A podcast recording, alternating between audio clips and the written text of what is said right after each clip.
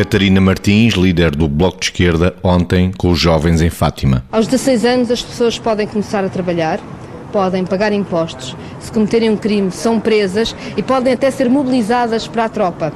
E, portanto, quem pode assumir tantas responsabilidades tem de poder escolher, tem de poder votar.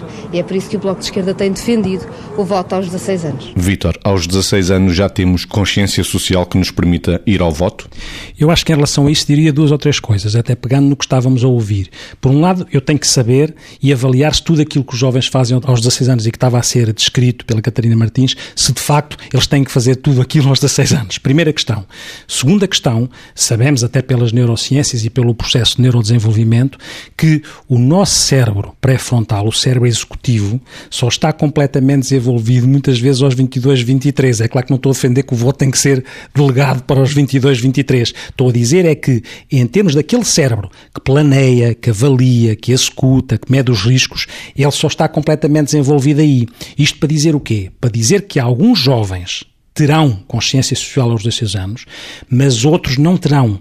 E a mim não me faz muito sentido só porque alguns têm, quando eu tento normalizar, que às tantas normalize por aqueles que têm, é quando eu sei que biologicamente e cientificamente as pessoas, e aí também de uma forma articulada psicologicamente, ou a tal consciência social, também fica refém desta interseção de coisas não completas aos 16 anos. Por outro lado, também sabemos que, obviamente, qualquer fação política, qualquer ideologia que seja uma ideologia que conteste mais aquilo que é vigente, claramente os jovens, pelo seu funcionamento bio-hormonal, aderem mais. E, portanto, também percebo que venha deste quadrante político aquilo que é esta referência. Mas lá está, uma campanha tem que ser esclarecedora. Nós temos de ter alguma atenção para não utilizar a campanha de uma forma utilitária, como se ela tivesse ao serviço do nosso interesse e não propriamente do bem maior. Esta coisa que nós estamos sempre a evocar, que é a necessidade de campanha esclarecedora, não sei se isto também traz algum esclarecimento neste momento político à campanha.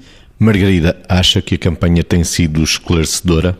Eu sobre isto tenho uma opinião assim muito própria, que é eu acho que as campanhas eleitorais nunca são muito esclarecedoras, porque eu acho que também que deixa-se normalmente para as pré-campanhas e para as campanhas, e eu não estou a falar das pré-campanhas formais, estou a falar uns tempinhos antes das eleições, quando já se fala muito de eleições, deixa-se para essa altura fazer o que é bonito e prometer o que é bom.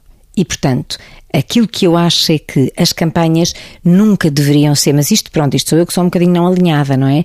Nunca deveriam ser o ponto de partida para uma votação consciente e madura.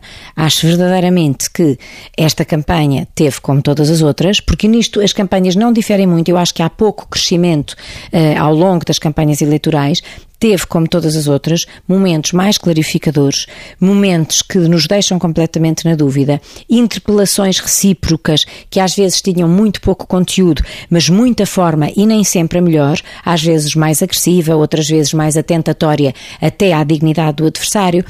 Não sei se consigo isolar esta campanha. Diria que as campanhas eleitorais têm eh, demasiado poder para aquilo que concretamente podem representar. Mas claro que isto é a linguagem de uma pessoa pouco alinhada, não é? E lá está, a votação consciente e madura faz com que nós tenhamos cuidado com quem trazemos já para a votação. Embora eu perceba, é sedutor e é já trabalhar para o futuro quando eu estou a dizer que os jovens de 16 anos podem votar. Perceba essa sedução, mas não sei se é assim tão interessante neste momento.